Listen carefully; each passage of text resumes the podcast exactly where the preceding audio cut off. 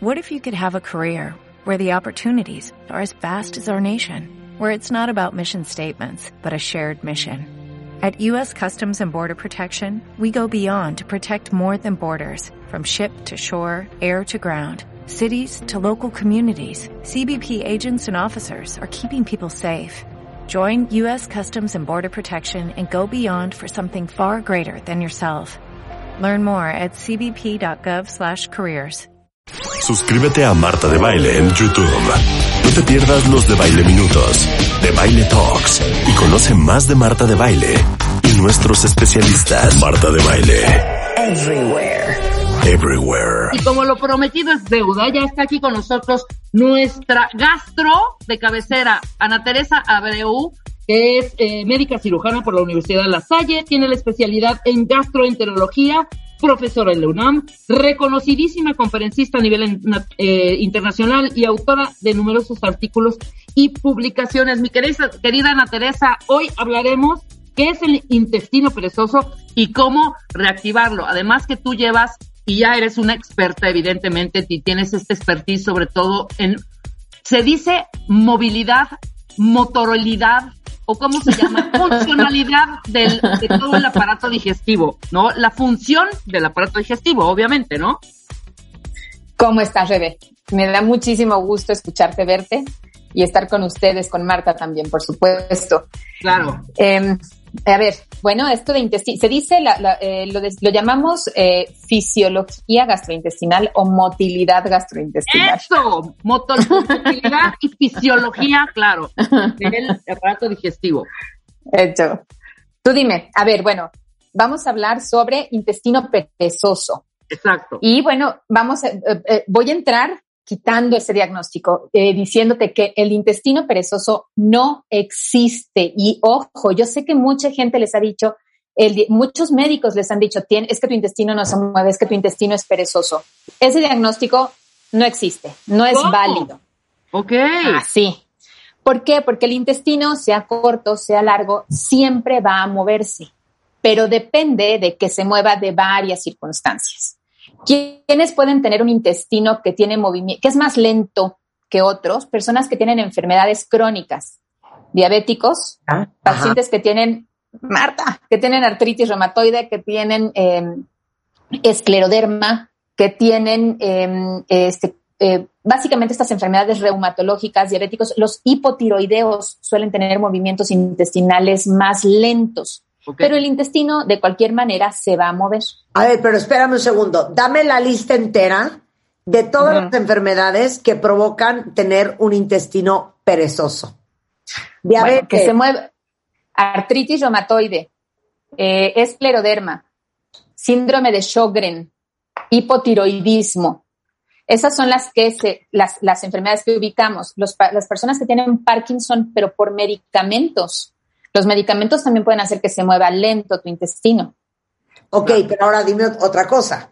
Hay gente que no tiene enfermedades y que tiene el intestino perezoso. Mm, no, no intestino perezoso porque no es un diagnóstico, pero que se mueva lento, sí. ¿Por qué? Porque eh, hay formas de estimular el movimiento intestinal y eso es con tu dieta, con una presencia de fibra abundante, eso va a hacer que tengas mejor movilidad intestinal, siendo sano. Claro, pero a ver, entonces, ¿cómo puedes saber si tienes intestino perezoso neta o si tu, si tu sistema digestivo es lento, nada más porque comes fatal y no comes nada de fibra? Perfecto. Bueno, te diría que eh, el secreto está en las evacuaciones, en la forma, en el aspecto que tienen las evacuaciones y en la frecuencia. Lo normal, recordemos esta escala de Bristol. Ahí es donde está la clave. Si tus evacuaciones, así vayas diario al baño, pero son canicas duras o canicas apelotonadas, tu intestino se mueve demasiado lento para tus requerimientos. Entonces estás estreñido. Ajá. En cambio, si tú vas a evacuar, eh, bueno, en tiempo que tengas más de tres evacuaciones por semana, las evacuaciones que sean tipo 3, 4 y 5 de la escala de Bristol y que tengas satisfacción después de evacuar, eso es normal. Tendrías un movimiento lento si evacuaras menos de tres veces por semana o aunque evacuaras diario, tus evacuaciones fueran Bristol 1 y 2, canicas secas o canicas apelotonadas. Ok, ahora, ahí te va otra. A ver. ¿Cuántas veces a la semana es normal hacer popó? ¿Tres o más veces? No, no, Rede. yo hago todos los días, yo hago todos los días. Sí, ese es tu normal pero también es normal quien hace, quien hace un día sí y un día no, mientras hagan más de tres veces por vale, vale, voy a hacer una encuesta ahorita. A ver, ustedes nada más pongan tres veces diario para que la gente entienda, no sepa de qué estamos hablando. Bueno, arranco yo, arranco yo. ¿Cuántas, ¿Cuántas veces van al baño a la semana? Dos veces diario, yo. Bueno, ¿Sí? ese, es, ese es, yo me siento eso mi normal. Si un día no voy, digo, tengo broncas, neta, porque mi normal es ese. Eso es tu normal, sí, claro. Ok, ¿hasta dónde puedes estirar la liga de normal, Ana? ¿Hasta dónde? Un día sí, un día no. Mientras tú tengas un patrón de evacuaciones o que vayas al baño más de tres veces por semana. Si pasó tu semana y fueron, ya vas que van cuatro días que no vas al, al baño, eh, cinco días, ahí ya hay que estudiar algo, hay que buscar.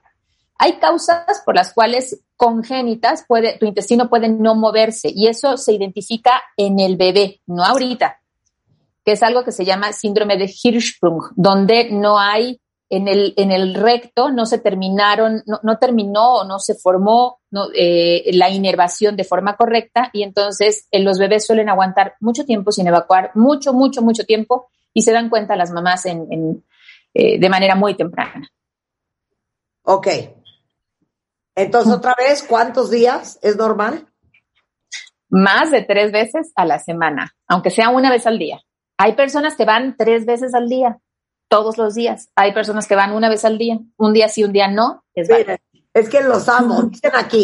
tres veces diario, dice una. Dos veces diario. Cuatro a cinco a la semana. Dios mío. Bien. Tres veces al día y sigo gordo. es que los amo. Todos los días, tres veces al día.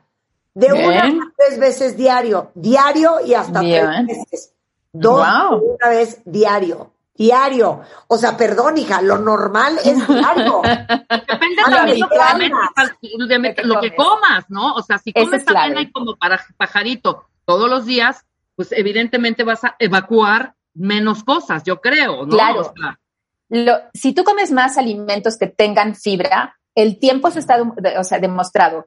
Hay, un estudio que se llama tránsito intestinal, donde se dan unas liguitas en cápsula de tal forma que se pueden seguir por radiografías. Y sabemos que después de tres días, un tránsito normal eh, o es más normal y más frecuente tus veces de ir al baño, las veces para evacuar, si tienes en tu dieta más cantidad de fibra y agua. Porque si comes fibra y no tomas agua, pues esa fibra, esa esponjita no está bien, bien hidratada y tarda más tiempo en salir. Lo mismo, si tienes una dieta rica en proteínas, cero fibra, muchos almidones, muchas grasas, pues vas a ser, vas a ser de los que va al baño pocas veces. Ahora, existe una motilidad, una movilidad del intestino conforme uno va creciendo, se va haciendo adulto o viejito, que puede ser un poquito más lento tu intestino. Sí, asociado a la edad que tengas enfermedades, que desarrolles diabetes, que desarrolles artritis reumatoide, que desarrolles eh, eh, escleroderma, que desarrolles eh, este, una enfermedad donde hay pocas secreciones en todo, en lágrimas, en todo el tubo digestivo que se llama síndrome de Sjögren, en el hipotiroidismo. pero, pero lo normal es que tú tiendas a tener un mejor, un, o sea, que, con tu dieta tú vayas al baño a diario. Fíjate quiénes pueden ser más estreñidos. Habitualmente el adulto sabe, tú ubicas, ahorita ubicaste, tú dices, bueno, es que yo voy al baño, pero tiene que ver con lo que como, con la fibra. Los niños habitualmente tienen un periodo alrededor de los tres años eh, donde se distraen con facilidad, eh, eh, con cualquier cosa, jugando, con la televisión, con cualquier actividad, se distraen y se aguantan las ganas de evacuar. Y eso hace que de manera secundaria el excremento se seque, en el mismo recto y cuando salga, salga más duro, más grueso, les suela doler al evacuar y ellos mismos se aguanten al día siguiente o a los dos días las ganas de evacuar porque saben que les va a doler. Y entonces es un círculo vicioso, pero es más por hábitos. Y en adultos nos pasa igual. Cuando tú tomas poca agua, comes poca fibra o te aguantas las canas de ir al baño, se seca más tu, tu excremento y eh, el, reflejo para evacuar aparece de forma más lenta. Y a veces cuando sucede, el reflejo es muy intenso y tienes que correrle, aunque vayas a evacuar normal o inclusive un poco seco. Claro, nos ha pasado, nos ha pasado y que a quien no le ha pasado, miente. Ahora, una segunda pregunta que tengo. Por ejemplo, la parte de poder digerir y la digestión tiene que ver, por ejemplo, estos que tardan mucho en hacer digestión cualquier comida, ya olvídate de la evacuación sino que comen y de pronto es ese comentario. No, es que mi digestión está lenta porque tengo intestino perezoso y andan empanzonados mucho tiempo. ¿Tiene que ver? Sí y no. Eh, perdón por no ser clara aquí, pero finalmente, si tu tripa, tu intestino, que es un órgano, es un tubo que se mueve y que empuja el excremento y el gas, está muy apretado, hace un espasmo, pues estaciona el excremento, se seca, no va al baño, pero además está, además está inflada, eh, o sea, las personas están inflados o distendidos, por supuesto. Y otra cosa importante, las personas que son estreñidas suelen ser más flatulentas que los diarreicos. Ay, ándale. Claro. Ándale. Hay más gas, claro. Bueno, Hay voy a hacer una pausa rapidísimo y ahorita estoy chinchorrada con un mail que me mandaron, un tweet. Ok. Mi sobrina no quiere ir al baño porque dice que le duele. Sí, claro. Pero su mamá no la disciplina. ¿De qué manera disciplinar a esta niña de 11 años? Le dije, oye, hija, ¿11? disciplina. Pues no, es de que coma fibra y ahora le ve al baño y no te aguantas Claro, es de que la lleven al pediatra porque está estreñida. Sí, claro, y estudiarle, descartar otras causas, hipotiroidismo, algo. Sí, sí, por supuesto. Bueno, ahorita regresamos. Aguántenla ahí. Entra a wradio.com.mx. Checa más información de nuestros invitados, especialistas, contenidos. Y escucha nuestro podcast, Marta de Baile W. Estamos donde estés. Estamos de regreso en W Radio con la gran Ana Teresa Abreu, nuestra fisióloga digestiva, gastroenteróloga, explicándonos qué es el intestino perezoso ya hablamos de que el hipotiroidismo, la diabetes, algunas enfermedades reumáticas, cambios abruptos en la dieta, malos hábitos evacuatorios, eh, anormalidades en el colon, ciertos medicamentos, pueden alentar tu intestino. Entonces, estamos hablando de eso, ya les preguntamos cuántas veces van al baño, ya nos carcajeamos en Twitter, que veo que el cuentaviente es bastante regular en general. Uno que otro que dice, llevo cuatro días sin ir al baño, ya me voy a meter toda la caja de laxantes. Pero a ver, antes de que hagan eso, ¿cómo alivias un intestino perezoso? Y dos, ¿cómo le haces para dejar de ser estreñido? Esas dos preguntas. Ok. Bien, darle al intestino con qué trabajar para que se mueva. Y eso definitivamente son dos cosas básicas. La dieta con fibra frutas, verduras, cereales, con, ah, frutas con cáscaras y agua. O sea, que esa fibra vaya perfectamente bien hidratada. Pero perdón, ¿por qué le sirve la fibra al estómago para moverse, al intestino? Eh, el intestino, o sea, la fibra finalmente jala agua, mantiene agua en el excremento y eso hace que el excremento sea más suave de mover y cuando sucede una contracción para empujarlo, hace que se desplace un buen segmento.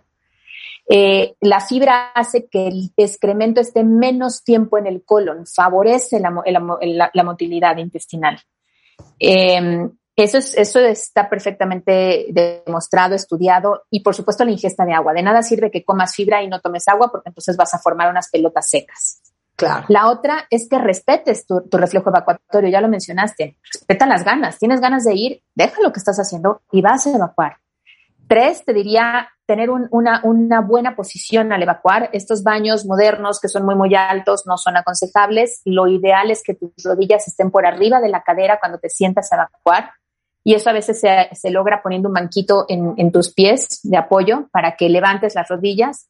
Tu, espalda no es recta, es inclinada eh, hacia adelante para que el pujido sea lo más efectivo y haga que se vacíe bien todo, todo el excremento que está en el lo que llamamos ámpula rectal, en ese espacio del, recto. Mm. ¿Y cómo evitas el estreñimiento? Lo mismo, toma agua, come fibra, respeta tu reflejo evacuatorio. Eh, por supuesto, el movimiento, que tengas movimiento, que no tengas una vida tan sedentaria, también eso ayuda muchísimo. La gente que, que, suele tener una vida sedentaria también tiene un, un, tiempo de tránsito menor. Claro. Oye, a ver, y voy a hacer dos preguntas, hablando de mejorar tu sistema evacuatorio. Y quiero que lo digas y quiero que lo digas en fuerte. A ver.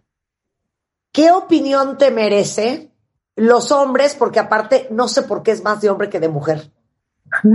que se a, ir al baño y 25 minutos, leen revistas, juegan en el iPad, agarran el celular y llevan 23 minutos en la taza sentados y no lo sacas ni con grúa. Se puede estar incendiando la casa y no se mueven.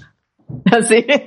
Es más de hombres. ese, por qué ese sistema y ese sistema funciona de acuerdo a una gastroenteróloga de tu talla.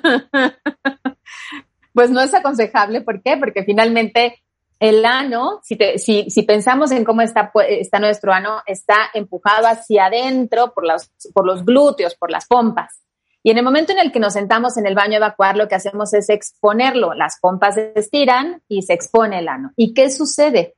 Como ya no tiene la humedad que habitualmente debe tener esa zona, que es una zona eh, muscular, pero tiene también mucosa muy cercana, se reseca. Y entonces es más fácil que cuando pujen, entonces se fisuren eh, y, y, sangren. Es algo, más, es algo más común en las personas que están tiempo en el baño. El, el, consejo es, por supuesto, si tienes ganas de evacuar, ve, a evacuar. Si te metiste al baño y en los primeros cinco minutos no evacuaste, levántate y vete. Y hasta que, por supuesto, te lavas las manos y después vas a evacuar hasta que vuelvas a tener el reflejo.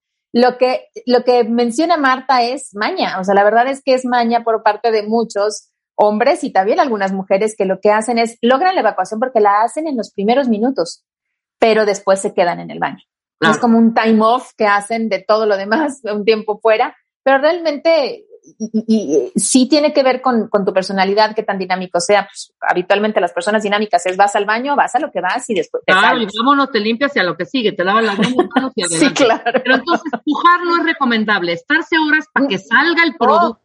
No, a ver, oye, no, no, no. yo es un buen como voy entrando, voy saliendo, ¿eh?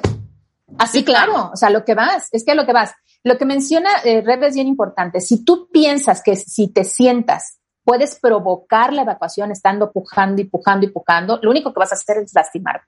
Claro. Formar desde divertículos, o sea, por, por, el incremento en la presión, saculaciones o incluso favorecer este, eh, prolapsos rectales o hasta hemorroides. Entonces, lo aconsejable es pujar para sacar el excremento, pero ya es cuando ya lo sientes. El, el punto es, ante el reflejo, solucionalo. Puja, siéntate y puja. Claro, por supuesto. Oye, aquí una cuenta bien, totalmente lo que estás diciendo, mana. Mi esposa hasta se le duermen los pies y no puede caminar cuando se para. se echa ¿Por qué? Ese efecto, ¿por qué se te duermen de pronto las piernas? Porque me ha pasado también y quien, diga que no miente. ¿Por qué se duermen? Porque al estar aplastados en el baño, en la forma occidental que tenemos de evacuar, que es, pues es la sentadera del baño, aplastas los nervios de, la pierna, los comprimes y se adormecen, por supuesto. No, bueno, me, me he carcajeado, de verdad. horrible. no, bueno, yo me he carcajeado más. 100%. Bueno, ahora, ¿cuándo deben de tomar laxantes, fibras? Ah, bueno. La verdad es que hay que evitar los laxantes. Muy buena pregunta. Hay que evitar los laxantes de manera rutinaria. Hay que inducir, hay que favorecer lo normal, que es si tú comes fibra, tomas agua, respetas tus reflejos, vas, te sientas y haces el baño. Pero cuando sí, a lo mejor laxantes cuando viajas, que cambia tu baño, cambia la cantidad de agua que comes o los alimentos que comes y entonces inevitablemente te vas a estreñir o bien cuando eh, hay a lo mejor algún padecimiento que, te, o sea, que, finalmente te orilla, a lo mejor o, tomas medicamentos, a lo mejor la toma de medicamentos agudo que te puede estreñir en lo que tú te adaptas a cambiar tu dieta, o sea, por temporadas, pues.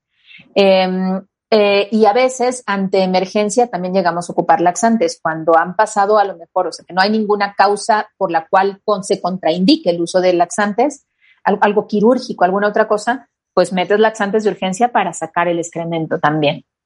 Eh, pero los laxantes de forma rutinaria mm, preferimos evitarlos. Hay indicaciones muy precisas.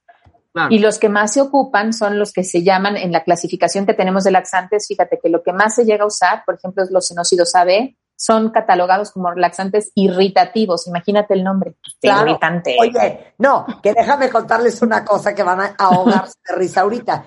No era típico de nuestra época de pubertas. Yo me acuerdo que, oye, nos vamos el viernes a Acapulco. Pues el jueves, para llegar con la pancita plana para el bikini. Te laxas. Agarré un bote de una cosa que yo ya no sé si existe, que se llamaba tamarine. Claro, sí, sí, sí, creo que sí existe. Sí, como no, pues es un laxante bueno, claro. cinco cucharadas del tamarine, según yo, para llegar flaca a Acapulco. Eran las dos de la mañana y yo era así. O sea, con un, ahora sí que con un tenesmo, Ana Teresa. Tortijones. O sea, tortijones, porque son laxantes irritativos, claro. Una cosa te da cólica. ¿Y, cómo te la pasaste el fin de semana? Pues fatal. llegué a Acapulco, obviamente sin panza, totalmente deshidratada y devastada. y el ano todo ardido. Así, no se anden metiendo laxantes así nada más. No, no, no, no, no, y son, son, además te lo tiene que indicar tu médico. A ver, sí, claro. A ver, voy a hacer otra pregunta. Quiero hacer otra pregunta porque Rebeca y yo nos molestamos mucho de esto, de que cuando seamos viejitas, una se va a poner el supositorio a la otra. Entonces quiero hacer otra pregunta. ¿Por qué a los bebés los estimulan con supositorios de glicerina y yo no puedo estimular a Rebeca con un supositorio sí de puedes, sí puedes, puedes. Falta que quieran las dos, porque ahí sí tiene que haber un consenso. Perdón que me meta, pero claro que puedes. Este es Tere Díaz, es Tere Díaz. A ver, contesta la Teresa. a Rebeca con un supositorio bueno, el bebé, el bebé es inocente en todos los aspectos. Entonces, el, el momento de poner un lubricante, pero, pues entra, entra eh, abriendo, generando espacio en, el ámpula rectal, que habitualmente el recto está apretado, hace que favorezcas este mecanismo de ganas de evacuar, estimula. Pero nosotros como adultos, pues finalmente tú puedes apretar esto es, esto es un acto, el apretar, aguantarse las ganas, esto es un acto voluntario. Entonces, entonces, pues ya como adultos, pues aunque tengas el supositorio, te aprietas. no, no, serviría con Rebeca, porque yo creo que Rebeca tiene recto bien aguado. Pero sabes qué, puedes introducir, perdón, Ana, tú nos corregirás, dos dos, dos al mismo tiempo, eh, he escuchado, cuando hay una situación, cuando hay una situación muy compleja y de que, de que funciona, funciona. Pero es una rareza y lo ideal es no estimular el ano, ideal. A ver, Tere, que nos explique Tere. Espérame, ¿qué estás diciendo, Tere? Hay momentos difíciles, muy difíciles, que yo recuerdo en algunos embarazos que el médico me dijo, no uno, dos. Y dos, perdón, no, no, no, tampoco, la cara de Rebeca. Pero, de que hay un apoyo, hay un apoyo. ya sabemos, ya sabemos el, el lado guango de quién es. Eh, claro, a ver, Tere, lo que estás diciendo. No tiene que ver con el ano, no tiene que ver con el ano, tiene que ver con lo que te pasó. La palabra ano de entrada es horrenda. Es muy molesta, pero tú la dijiste, yo no la quería decir. A ver, Tere, Tere, le estás diciendo a Ana Teresa Abreu que tú te has metido dos dedos al recto. No, no dije dos dedos. No dije dos dedos ni te voy a decir que me he metido al recto porque no tienes por qué preguntarme eso. me he metido dos supositorios al mismo tiempo, uno tras otro de glicerina. Pero es uno tras otro. Ah, claro. Sí, es que tú, es que pusiste así el de los dedos no, dos. bueno, claro, el mundo ella, manejará, ella manejará su estilo Uno personal. y otro. Exacto. Uno y otro. Pero se lubrica, o sea, como es glicerina, se está, o sea, lo estás introduciendo y se está desbaratando. El, el recto es de las zonas que, que tienen más temperatura junto con la boca. O sea, lo que estás diciendo tú, Ana Teresa, es que en vez de derrite. los supositorios de glicerina, Tere Díaz hubiese metido dos dedos llenos de vaselina y No. No, No, no, es que también hay que distinguir qué es lo que estás necesitando en ese momento. Porque sí, claro, la cantidad de, lubricante. es como que siento que es ociosidad. Pero ¿qué fue esto? O sea, lo que hiciste para poder evacuar, jamás. Yo tampoco. Sí, me, lo he metido, me he metido neumelubrinas en algún momento, en hace 30 años, para que se, algún... El control de la temperatura, sí. Temperatura, y, es funcional. Ok, Tere. Nosotros estábamos teniendo una conversación médica profesional. Cuando ya Nada más llegaste y descompusiste todo. cuando, cuando uno tiene cierta experiencia, opina. Porque, pero, la parte de esa que ya agregaste tú, ya siento que es de otro. Sí, pero sí, tú, tú pusiste uno seguido de otro y eso finalmente lo que fue fue cantidad de lubricante. Lo en un momento de mucha crisis, Ana Teresa, en un momento de mucha crisis, apoyada y respaldada por el médico tratante. Eso, y bien. Ahora no fue mi iniciativa, estoy aburrida, ¿qué hago? Me pongo dos supositorios de seguridad. nada más quiero hacer otra pregunta, Ana Teresa. Biológicamente hablando, tenemos dos casos muy particulares. Eh, Tere y Rebeca son muy altas. Ah, la pregunta es, Tere requería dos supositorios porque su recto es más largo que el mío. No, contestar. No, no, nada que ver. Y no, y la tripa, o sea, aunque las personas altas puedan tener más metros de intestino, la tripa corta o grande o larga se mueve. Se mueve. ¿Eh? Esa es su conducta ¿La tripa de Marta mide, llega al metro? Sí, claro. Metro y medio sí tiene, sí, claro. Y también le funcionan en Y le funciona también, los claro. Dos supositorios. Los dos le funcionan. Qué, horror, qué horror. Oye, Ana Teresa, para todos los cuentavientes que necesitan un biólogo digestivo y a su gastroenterólogo, eh, incluyendo a Tere Díaz, claramente. Sí, sí, claro. ¿Dónde te encuentran? Estoy en el Hospital Ángeles de Pedregal, en el consultorio 501. Y mi correo es, bueno, teléfono de consultorio 55 51 35 43 72 mi correo tres veces a nanbr571 arroba gmail.com. Ok, en mi vida he oído un peor correo que el tuyo, nunca. Sí, el mío está horrible, yo lo sé. ¿Cómo es otra vez tu correo? tres veces a N-A-N, B de bueno, R de rico, 571 arroba gmail.com. Así me le dio Gmail. Tienes una enfermedad, tienes una enfermedad grave. grave. O sea, grave. Que no se resuelve con supositorios. No, esto no se resuelve con supositorios. Oiga, la, la doctora Ana Teresa Abreu de verdad es una de las gastroenterólogas y fisiólogas digestivas más reconocidas del país. Es profesora en la UNAM, es conferencista a nivel internacional y aparte es experta en microbiota, probióticos y prebióticos. Y les urge verla yo les voy a poner su mail en mi Twitter, les voy a poner su les voy a apoyar. Y en el directorio que tenemos en martadebaile.com ahí está toda su información. Te mandamos un beso, Ana Teresa. Gracias. Un abrazo enorme. Cuídense, por favor. Pero por sobre todo por reírte con nosotros, especialmente que, es, difícil. Regresando. Hecho, hecho. Lanzamos revista MOA de este mes de noviembre y adivinen qué es la portada dos supositorios de glicerina. Ahorita hablamos de esto No se vayan. Síguenos en Spotify y escucha todos nuestros playlists y contenidos. Búscanos como Marta de Baile. Hola, buenos días, mi pana. Buenos días, bienvenido a Sherwin Williams. ¡Ey! ¿Qué onda, compadre? ¿Qué onda? Ya tengo lista la pintura que ordenaste en el ProPlus app. Con más de 6.000 representantes en nuestras tiendas listos para atenderte en tu idioma y beneficios para contratistas que encontrarás en aliadopro.com. En Sherwin Williams somos el aliado del PRO.